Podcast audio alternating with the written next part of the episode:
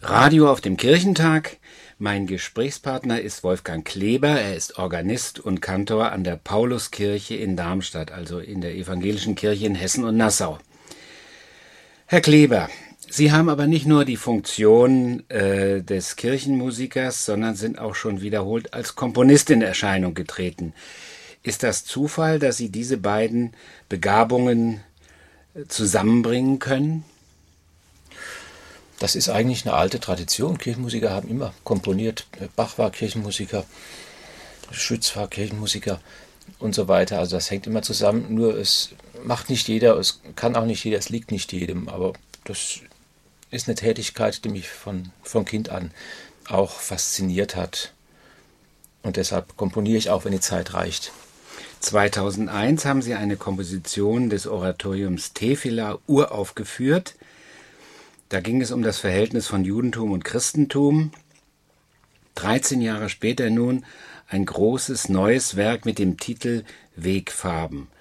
Warum, äh, worum geht es da inhaltlich? Als Tefila fertig geschrieben und aufgeführt war, ähm, dachte ich, äh, die zwei Religionen in einem Oratorium ist ja ganz schön und wichtig, aber es fehlt der Islam.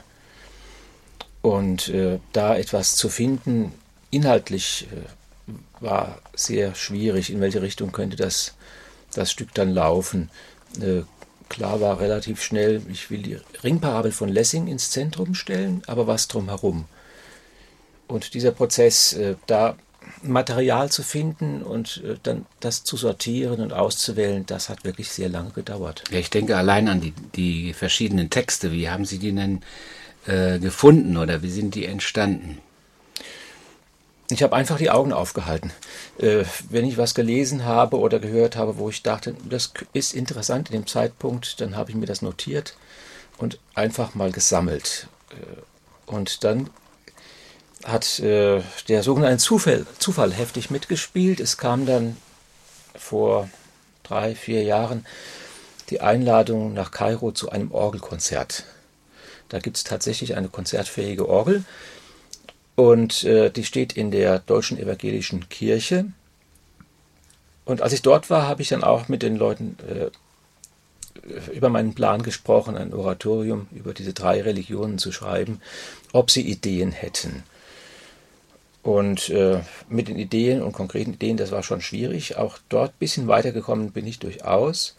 Aber der damalige Kirchenvorstandsvorsitzende für ganz Ägypten und ich haben einen äh, etwas äh, wagemutigen Plan gefasst, nämlich fest, einfach fest ins Auge gefasst, äh, anderthalb Jahre später beim 150-jährigen Gemeindejubiläum in Kairo, da soll dieses noch zu schreibende Oratorium uraufgeführt werden. Das sind Studenten, die da, äh, die da singen, oder?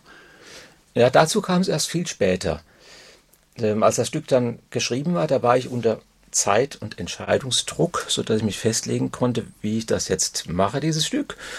Und es wurde dann rechtzeitig fertig. Dann habe ich es nach Kairo geschickt. Dann kam die Antwort, ja, ist zu lang und zu schwer und ähm, könnte man auch einen Teil davon machen. Und ja, man hat erst einen Chor von der katholischen Kirche, den es da gibt, gefragt, ob die es machen. Die haben dann zurückgezogen. Und dann suchte man weiter und ist gelandet bei dem Chor der Deutschen Universität in Kairo, äh, German University Kairo.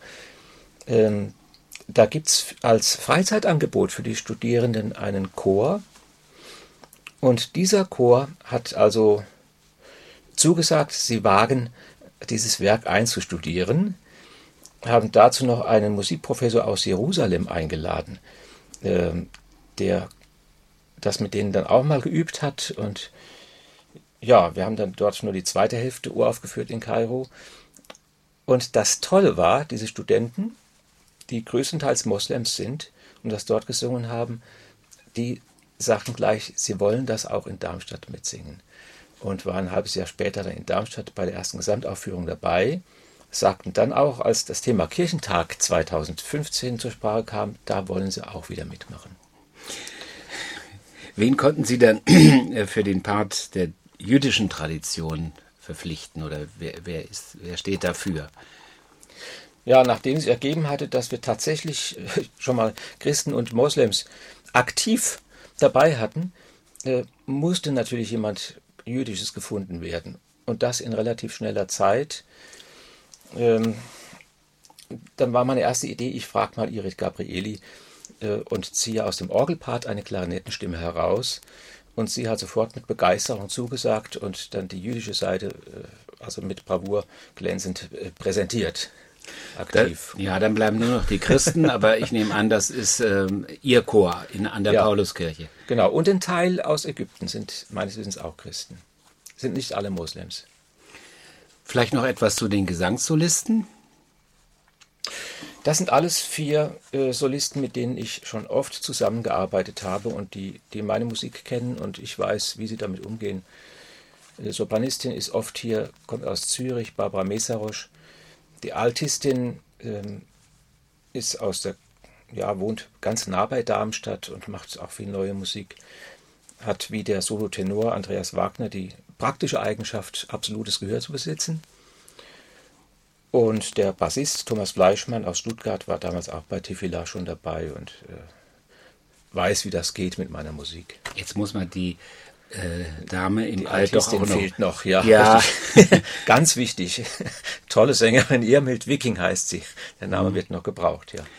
Ja, und dann hat sich ja der Traum erfüllt. Sie werden hier im, auf dem Kirchentag äh, ein Konzert geben. Wie haben Sie sich auf dieses äh, äh spezielle Projekt vorbereitet? Ja, zum einen musikalisch wie auf jedes Musikprojekt. Üben, üben, üben, trainieren.